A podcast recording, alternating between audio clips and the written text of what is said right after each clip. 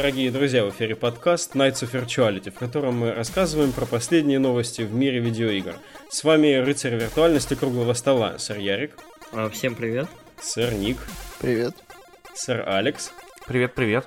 А также ваш скромный слуга, модератор сэр Валик, он же я.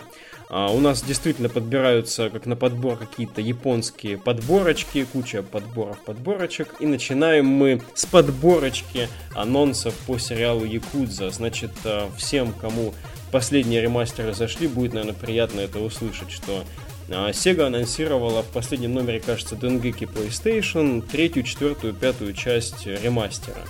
А третья часть выйдет 9 августа, а четвертая часть выйдет осенью этого года, пятая часть весной 2019 года. И говорят, что вот третья, которую в августе собираются выпускать, уже завершена на 90%. А упомянутые ремастеры смогут предложить игроку весь контент а, оригинальных игр в разрешении 1080p и 60 кадров в секунду. Um, на третью часть, кажется, уже даже ценник заявлен в 3990 йен и включает код на скачку саундтрека. Коллеги, эта серия Якудза, она все-таки сейчас набирает такой traction на Западе, и, uh, наверное, вот это очень правильный последовательный ход от Сеги. Uh, как вы оцениваете предыдущие ремастеры, как вы смотрите на эту новость? Я думаю, что когда они все выйдут, если я наконец-то возьму PlayStation 4, всех якутс на нее закроюсь, квартире на два месяца, а после выйду уже с набитыми татухами. Дракон Мадзи. Буду просто всех месить на улице кулаками, велосипедами и прочим. Да, с третьей части я начал знакомство свое, она у меня есть. На третью Сонечку, четвертая, не помню, тоже, кажется, есть. Угу. Вот, э, короче, и, и я их люблю, и очень клево, что они выходят. Да, но это, наверное, будет не такие прям ремейки, которые были вот первая и вторая. Наверное, чуть послабее. А может и такие. Кто их знает. Вот, и еще жаль, что нету этой э, спин который был про древнюю Японию. Я забыл, как называется, Якудза. Про Миямото Мусаси, кажется, был. Если я не путаю. Ну, наверное, Ярик нам сможет точно подсказать. Ну, э, короче, первое. Э, нет, эти, эти ремастеры не будут как первая, вторая Кивами. То есть первая, вторая части выходили на PlayStation 2, и поэтому их нужно было довольно серьезно ремейчить. Э, третья, четвертая, пятая части выходили уже на третью PlayStation, и они выглядят немножко получше, поэтому я так понял, а, разработчики вообще не хотят особо париться, тратить на них очень много времени, и ремастеры будут чисто такими вот. Угу. Подтянут разрешение и вот FPS. А, Ремастер, не ремейк. Ну да, ремастеры, не ремейки. И э, Якуза, да, она называлась Ишин. Во. Э, очень, да, забавный такой странный проект про самураев э, в таком 18 веке. По-моему, там, да, Миямото Мусаши, Рема Сакамото там были. Ну, в общем, вот э, там, по-моему, в районе черных кораблей все было. Да, и, да. Вот, ресторации Мэйдзи. А, довольно забавный период в Японии, ну, такой довольно волнительный, интересный, беспокойный. А, и я бы тоже в нее на самом деле поиграл, ну вот надеюсь, что ее когда-нибудь перевыпустят. Но вот с Якузой смешная история, потому что вот сейчас недавно, ну не недавно, уже какое-то время назад анонсировали, э, как же он называется, э, Хокуто, блин, э, Хокуто Нокен, вот игру по Хокуто Нокен по там уря уря уря уря уря уря там Омаева Мошиндеру. Мы даже То обсуждали. Есть, да. Sorry, что перебил. И э, эта игра является почти чистой калькой с Якузы, включая там, что вот на главного героя можно будет скин натянуть этого главного героя Якузы. Угу. То есть там, там вот, вот тот же человек его озвучивает, вот те же люди эту игру делают, и выглядит оно как Якуза, просто по лицензии. Это забавно. А, по поводу моих ощущений, раз уж да, я говорю, а, мне очень нравится, мне это очень по кайфу. А, первый Кивами довольно неплохой а, ремейк, Проблема в том, что игра изначально немножко голая. Э, я вот сначала поиграл... А, ну, я вообще с серией довольно давно знаком. Я сначала играл в первую, чуть-чуть во вторую. А, чуть-чуть я играл совсем в третью. Вот у меня не получилось толком в нее поиграть. У меня трешка умерла плойка. Но суть такая, что игры безумно хорошие. Это вот современная, более дрочливая на мини-играх Shenmue. А, и вот э, я очень доволен, что Sega взялась просто перевыпускать там к десятилетию, двадцатилетию серии абсолютно все части. Это круто. А, ноль великая игра, один ничего, два вот Кивами выйдет в этом году, по-моему, в августе на Западе. То есть замечательная игра, 3, 4, 5, я надеюсь, на Западе выйдет. У меня есть одно только смущение. Насколько я помню, трешка и четверка выходили на Западе с купюрами. А, там обрезали контент, по-моему, вот хостес баров, караоке, в общем, все, что там рядом с 18 плюс рейтингом. К слову, вот в этом, уже, по-моему, в третьей части анонсировано, что пару хостесочек добавят новых. Ну, вот для Японии наверняка, да, добавят. Я очень надеюсь, что все-таки вот этот релиз будет вообще без купюр, потому что, насколько я помню, 0 шел as is и кивами. То есть на Западе уже выпускались по-человечески, то есть никакого детского сада, нормальная там взрослая, грубо говоря, игра, хотя на самом деле в Якузе ничего взрослого. Это такой озорной мужик, мужик-симулятор. И вот я надеюсь, что не будет больше никакой цензуры. А так, замечательные игры. Я всем рекомендую. Обалденная мужская Санта-Барбара. Просто топ. Хороший ярлычок. А Сорник, а у вас какие впечатления? Да после тирада Ярика вообще ничего говорить не хочется. Он взял все, собрал, забыв, что тут еще другие люди есть. Поэтому вывалил все. Ну, что могу сказать? Ждем, что в Японии будет, там посмотрим, если до Запада доберется прекрасно. Ремастер тоже игра, надеюсь, будет не как с Devil May Cry, когда баги перекочевали из третьей в плойки в четвертую, и ничего не поменялось, кроме разрешения 16 на 9. Вообще, по-моему, а, уже это решенный вопрос с выходом этого на Западе.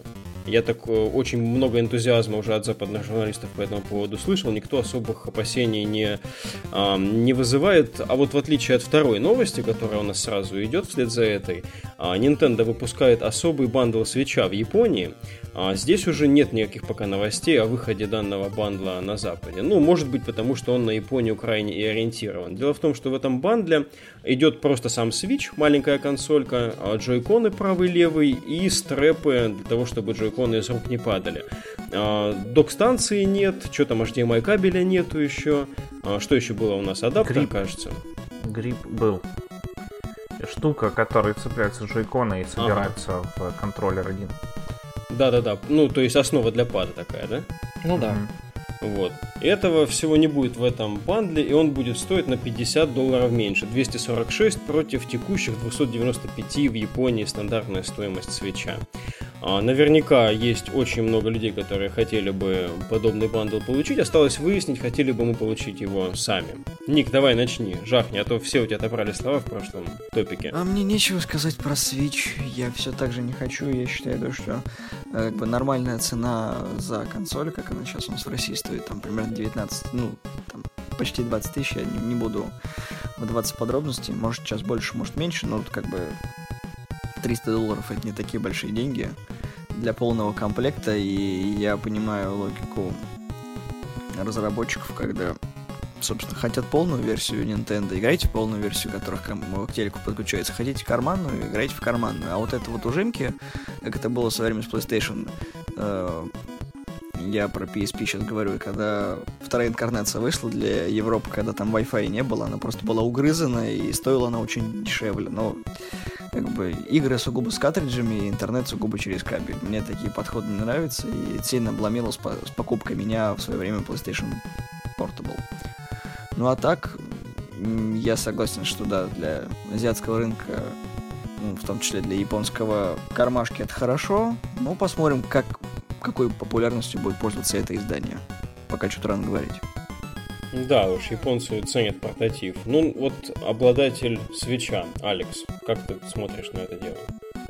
Mm, да, нормально, потому что ты можешь, короче, купить себе отдельно э, док-станцию за те же 50 долларов, но не можешь купить себе отдельный свич без док-станции, теперь сможешь. если ты живешь в Японии, да. Но еще, как уже говорились, японцы, они любят портативность, там и 3DS себя прям отлично чувствует. Ну, она много где отлично себя чувствует. Вот э, Vita там до сих пор э, живет, и в основном на Vita сейчас или Индии, или японские игры. А, и Switch тоже там, наверное, больше в портативном режиме используют. Но все потому, что там люди проводят в дороге часа по 3-4 на работу и с работы. Вот, и надо где-то играть им. Так, а Ярик у нас без свеча, правильно я помню? Ярик со свечом. Ну, Ярик, как я мог. Расскажи, что ты думаешь. Я думаю, что это очень круто, и нам не хватает на Западе, но у нас в целом такого бандла, как мне кажется. Я играю в Switch только в портативе. Вот мне, мне ребята напомнили перед началом выпуска, что я в свое время там паладинил за то, что Switch это гибридная консоль, а не портатив. При этом сам играю только в портативном режиме, я почти не подключаю консоль к телеку, и мне кажется, что это очень хорошая портативная консоль. Да, она может э, в телек, она хорошо... Вот изображение здорово выглядит на нормальном современном телевизоре. Марио круто смотрится, Зельда круто смотрится. Но при этом вот мне кажется, что Switch лучше всего как портативная, дорожная такая вот планшет-консоль. Потому что вот пока до этого момента вот самые такие яркие классные моменты вот, до, вот у меня с консолью происходили именно в портативном режиме. Просто клево. Либо с друзьями, либо с кем-то. Там берешь по контроллеру и вот на этом небольшом, но при этом достаточно вот устраивающем двоих игроков э, экранчике вот играешь. Так что я думаю, это правильный набор. А, кто-то, может, никогда просто не будет играть э, в Switch на телеке. И вот именно для таких, таких как я, вот такой бандл, наверное, и предназначен. То есть, если бы я знал, если бы я вот догадался, что, в принципе, я не буду док-станцией вообще пользоваться, я бы, наверное, взял просто такой набор на вот сколько? На, на пятую часть цены, получается, вот дешевле и на шестую. И меня бы это устроило. Угу. Наверное, все возвращается к тому, что как, как человек где использует Switch. Вот я немножечко просп... проспорился в этом смысле у Алекса. А, у него, поиграв в Зельду, поиграв... Во что мы там играли? В Марио Карт еще с тобой играли, да? А, Нет, все... вы не захотели, кинули меня все с Марио Карт. Да нифига, мы с тобой играли, чувак, о чем ты? Опомнись. Ну, чуть-чуть. У нас было как раз поиграть в четвером в Марио Карт. А, да, больше. ну, в общем, мораль такова, что смотрится это все очень хорошо на телевизоре. Я бы не хотел отказывать себе в удовольствии, либо заказывать отдельно за 50 баксов. Я не знаю, сколько она, правда, стоит, но а, помимо 50 баксов за док-станцию, есть же еще там кабель, адаптер и грипп этот самый. Не уверен, что это все вместе стоит а, а, меньше, чем 50 или 50, думаю, стоит больше. Вот. И поэтому, собственно, 50 долларов сверху, как заметил Ник, я охотно бы заплатил, будь у меня в целом такое уже очень-очень такое явное намерение купить консоль. То есть 50 долларов, ну, только для тех, кто, наверное, портативит по жизни. Вот кому удобно это делать в транспорте, удобно там на работе, а, как-нибудь в перерывах поиграть. Вот. А у меня, поскольку немножечко другой ритм и порядок жизни, наверное, мне было бы все-таки с док-станцией поприятней. А дальше у нас немножечко ближе к E3 подвигаемся. Разбор одного из эксклюзивов а, PlayStation 4. На минувшей неделе западные издания имели возможность пощупать а, новую демку одного из главных эксклюзивов PlayStation, постапокалиптического, ну, такой open world выживалки Days Gone а, который анонсировали на прошлой E3. Демка состояла из двух миссий, и в целом журналисты сошлись во мнении, что игра, ну, по крайней мере, в нынешнем состоянии, далека от идеала. А, например, Еврогеймер приводит в качестве серьезных минусов а, очень низкую частоту кадров, безжизненные диалоги, слабые и противников, однообразную серость локаций и еще более блеклого главного героя. Коллеги, вот в связи с вот этими новостями и ваши initial впечатления от а, трейлера от демонстрации DX Gun на прошлой E3, а, в целом, в совокупности, все-таки остается вера в проект? Хотите посмотреть, что будет а, показано на конференции Sony? Или уже как-то а, вообще ничего не интересно стало? Мне вообще не интересно. Я, честно говоря, вообще даже не удивился что низко оценили, потому что с первого самого ролика они сказали, смотрите, у нас игра про зомби, в которой куча зомби, и главный герой байкер. Вот, потому что в игре там, на мой взгляд, ничего нету, кроме концепции того, что наш движок может обрабатывать очень большую кучу зомби. А, вот. Да, игры про зомби, я не знаю, что меня сильнее бесит, пиксельная Индия или игры про зомби, или пиксельные игры про зомби. Вот, и чего больше сейчас.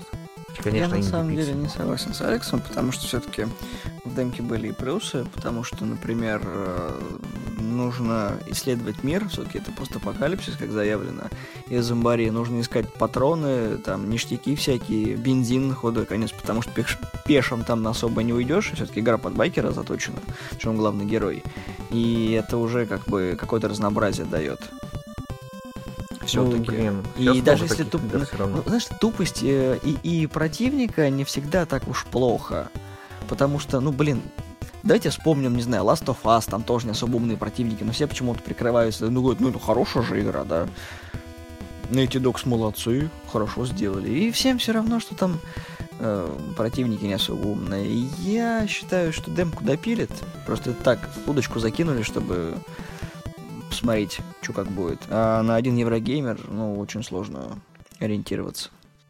Угу. Ну, я так не на один Еврогеймер на самом деле ориентировался, просто они приведены как референс, у них довольно развернутое мнение.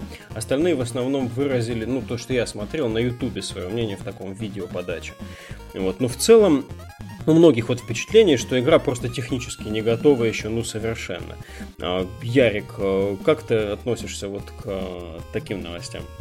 Ну, э, особо, я в целом разделю, наверное, мнение Алекса, особо хайпа у меня по поводу Days Gone не было, я почему-то с первого анонса, ну, не почему-то, а по понятным причинам, я в целом до последнего времени был уверен, что это спин э, Last of Us.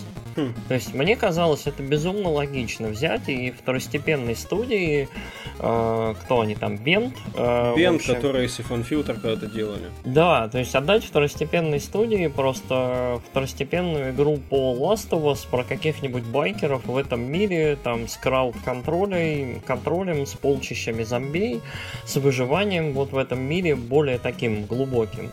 А, мне показалось это абсолютно логичное решение, учитывая, сколько Last of Us собрала там, я не знаю, денег, э, славы и прочего, там, чуть ли не лучшая игра в истории. А, вместо этого Sony сделала очень странно, то есть идет игра, которая во многом вот, по визуалу, по вот этой псевдокинематографичности, которая присуща почти всем их игр, играм эксклюзивным сейчас. Э, она вот дублирует Last of Us и по первичным ощущениям. То есть такие грязные, слегка потертые мужики там ездят на мотоциклах среди вот американы вот этой весной. И, ну, такое. То есть э, но при этом оно не Last of Us, оно не выглядит так интересно. Оно, судя по демке, я вот смотрел там ролик, э, довольно длинный вот этой демки, оно не выглядит так интересно, оно не играется интересно и особо не интригует. То есть э, я в него особо не верю, он не выглядит так хорошо, как мог бы, и мне кажется, вот они немножко упустили возможность э, капитализировать на Last of Us. Ну, понятно, что там Нил Драхман, там и Naughty Dog, это их там вот э, детятку и все такое, но не знаю, мне кажется, можно было развиваться в другую сторону.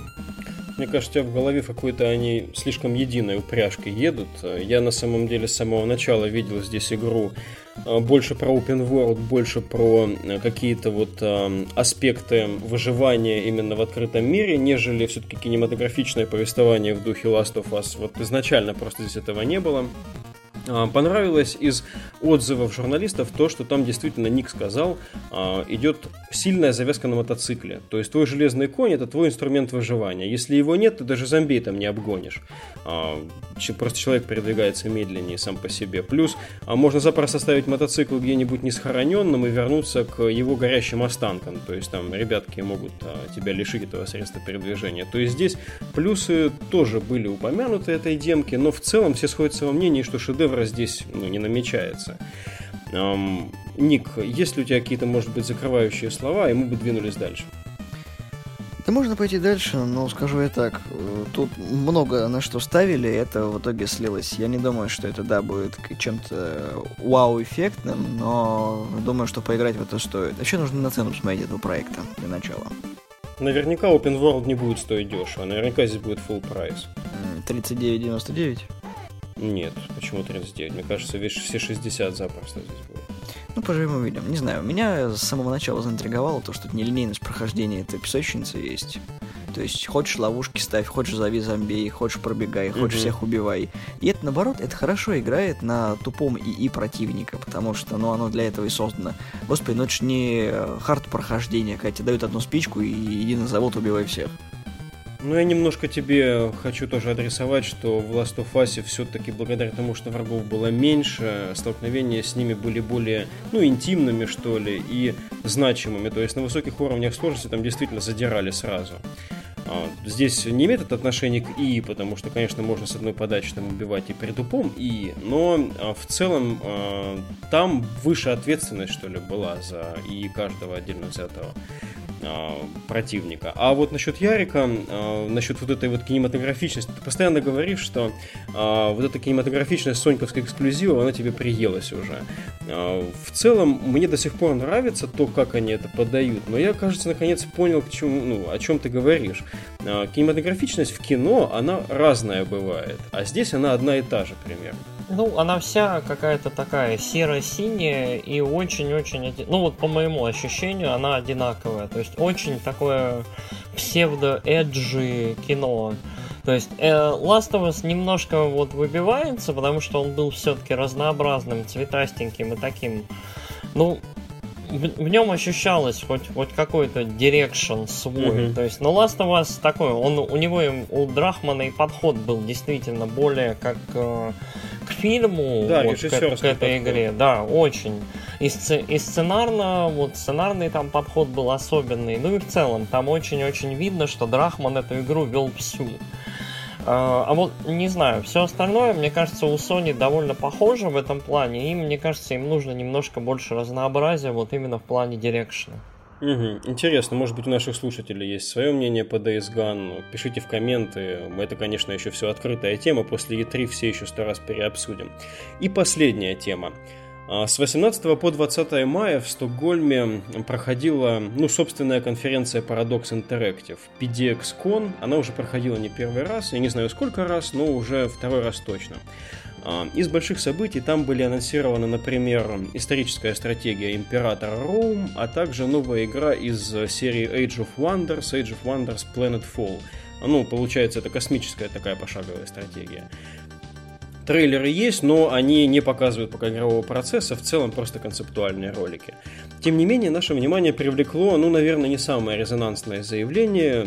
CEO Paradox Фрэнк Уэстер сказал, что для того, чтобы Vampire Masquerade Bloodlines вообще, ну, как бы родилась как франчайз на свет, а, им необходимо вначале продумать некий долгосрочный, там, 7-10-летний цикл производства этого франчайза, то есть сразу заложить ему такой основательный фундамент. А, Уэстер также обмолвился, что хотя сама по себе Bloodlines 2 определенно находится ну, в перечне очевидных проектов для них, то есть они будут однозначно возвращаться к нему, название у игры, скорее всего, будет ну, другое, не Bloodlines 2. Лично меня же более всего озадачила его фраза о том, что вот эта вот первая игра возрожденной франшизы, а, он так и сказал, вероятно, получится самой сырой у нас. Но это значит лишь то, что последующие игры будут однозначно лучше. Вот, коллеги, как можно относиться к тому, что человек говорит, наша первая игра это будет блин комом? Ну, к тому, что так, как к тому, что Paradox, они в основном сейчас выпускают стратегии, а Dark World, ну, это сеттинг для ролевых игр. Вот, и возможно, э, точнее, Paradox, они разрабатывают стратегии, да, выпускают они много всяких штук. Возможно, э, продюсер этот не уверен, что они смогут выдать уровень парадоксовских стратегий вот в RPG. И, как бы говорит, чуваки, мы первый раз делаем RPG-ху такую. Тем более еще непонятно, что это будет. Будет ли это как э, ну, Bloodlines игра от первого лица, а может это будет э, какая-нибудь там как Divinity или Pillars of Eternity, игра там с э, изометрией, видом сверху. Вот. Так что, мне кажется, ты немного преувеличиваешь, когда говоришь, типа, вот, ну там, уже готов, потому что будет первый блинком, а может просто будет не на достаточном уровне. Я таких просто слов от лица такого высокого руководства не помню, когда слышал последний раз. А, Ник Ярик, что вы думаете вообще в целом о франшизе? И, может быть, вот есть какие-то мысли относительно ну, такой ситуации с ее возрождением? Нет, Dark World я всегда любил, и что две части вампиров с удовольствием у них проходил, и да, все ждут, э, ждали и будут ждать. Просто я считаю то, что проблема франшизы в том, что кроме вампиров-то на компе особо ничего и не выходило даже на консольке. Так что Бринком заключается в том, что заинтересовать людей, которые не знакомы с франшизой Dark World, которая существует очень долго, очень сложно. Это тебе не Ведьмак какой-нибудь. Вот, поэтому опасения вполне себе ясны, самокритика тоже понятна. И вот лично мне бы хотелось увидеть других персонажей вселенной, там, не знаю, оборотней, еще кого-нибудь кто есть. Угу. И было бы очень прикольно, если бы не знаю, вот там вот долгосрочный план, типа как киновселенная Марвела, когда будут расписаны какие проекты вообще заявлены, хотя бы можно будет наблюдать за тем, что хотят показать тебе. Неважно, в каком это будет э, исполнении от первого лица, это будет РПГ от третьего, изометрии, это будет хардкор или что-нибудь еще. Ну, действительно, за десятилетний цикл можно много чего делать. Ну вот-вот, и переделать, и доделать, и спин налепить, и даже ремейков, и ремастеров. Короче, планов уйма, лишь бы деньги были, и фанаты поддерживали. Ну, прости, я, тебя, я тут вклинюсь. Короче, парадокс, у них же, к примеру, в стратегиях, они выпускают очень-очень много дополнений, там, хоть возьмите ту же Европу Универсалис последнюю, там уже дополнений на 5 игры, на 5 игр. Вот, может быть, тут десятилетний цикл имеется в виду как раз. Одна игра и 40 дополнений? Ну да, там вот опять анонсировали для Crusader Kings дополнение тут на этом же коне. Э, для чего там еще было? Для Hearts of Iron. Ну, короче, мне кажется, там больше в эту сторону. Если немножко придраться именно по его словам, пройтись по самой цитате, там именно говорится, что следующая часть будет лучше, а не в дополнение к этой ну, части. Это да, но он же говорил еще про десятилетний цикл разработки. Господи, как это можно оправдать, чуваки? Десятилетний план. Не, ну почему Вестер же говорил, по-моему, в 16 или 17 году о том, что Bloodlines точно будет продолжать. Поэтому, скорее всего, у них точно уже есть план, просто его никто не показывает никому.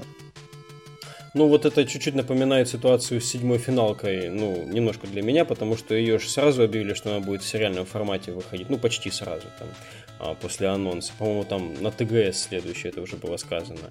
И теперь там, насколько известно, чувачки, которые делали боевую систему, они просто их отстранили от работы, и Square сама переделывает боевую систему, и вот не так все просто в королевстве. Может быть, здесь просто уже на самом деле грядет вот это вот некая первая, да, основная, там, основной кусок игры, который может, там, не знаю, после E3 сразу зарелизить, например, осенью, а потом действительно будут обшивать чем-то таким-то мясом, как Алекс сказал. Кто знает. Да, Ярик, ну скажи что-нибудь.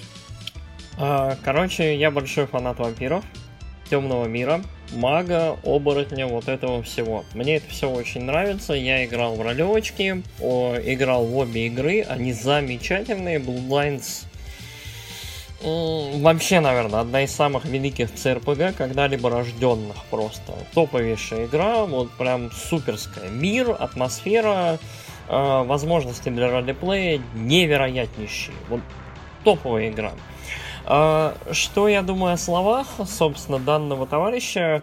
А, я думаю, что он очень трезво оценивает возможности своей студии и в целом перспективы работы над проектом вот э, аналогичным, либо продолжающим Bloodlines. С такими ожиданиями, да?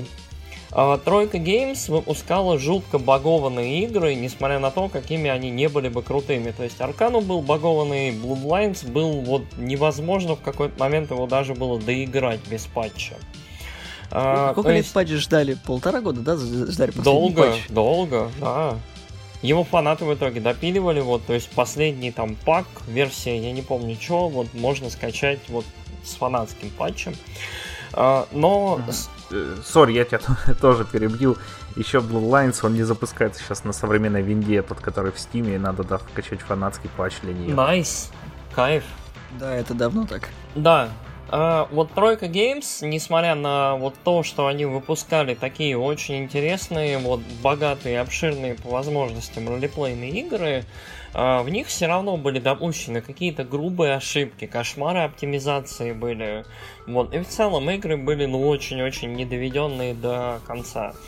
Я думаю, что Paradox постараются выпустить максимально сбалансированные с позиции и качества, и играбельности, и самое важное, вот ролеплейности и атмосферы игру. Но при этом, я думаю, вот нужно думать немножко здраво, если это действительно один из первых э, масштабных ролеплейных проектов для студии, которая до этого занималась хорошими классными стратегиями, но стратегиями, я думаю, что им потребуется какое-то время вот до того, как они смогут заделиверить именно игру, стоящую название Bloodlines.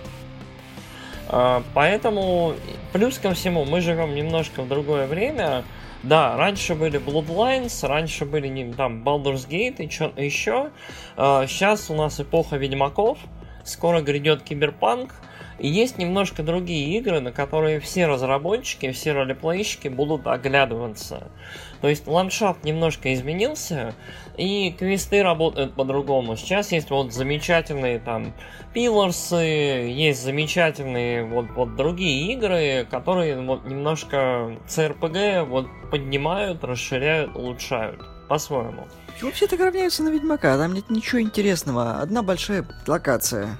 Там классные квесты, они хорошо написаны. О, обалдеть! И вампиры, кстати, очень про хорошо написанные квесты, про диалоги, про возможности, про диалоговые вот эти вот штуки для каждой расы.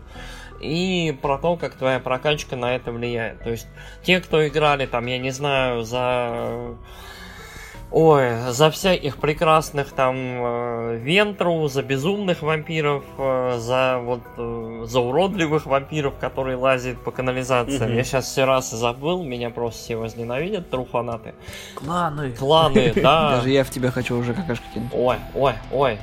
Короче, нужно будет подождать. Если они действительно по каком-то цикле разработки начнут думать, то есть каждые 2-3 года будет выходить игра, и каждая будет лучше в едином там каком-нибудь интересном, крутом сюжете, то я думаю, что все мы будем в итоге довольны. То есть нужно будет просто немножко потерпеть.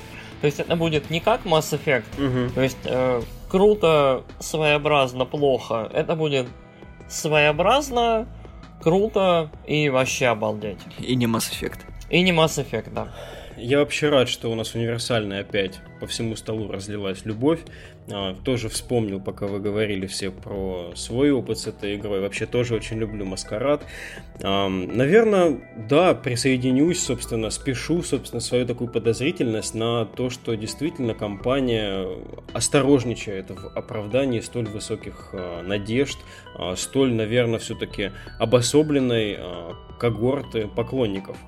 Наверное, на этом мы сегодня завершим наше вещание. С вами был подкаст Nights of Virtuality, в котором объединились ребята из двух подкастов. Я и Алекс, мы из подкаста Kitchen Critics сюда явились, а Ярик и Ник представляют подкаст «Славные парни».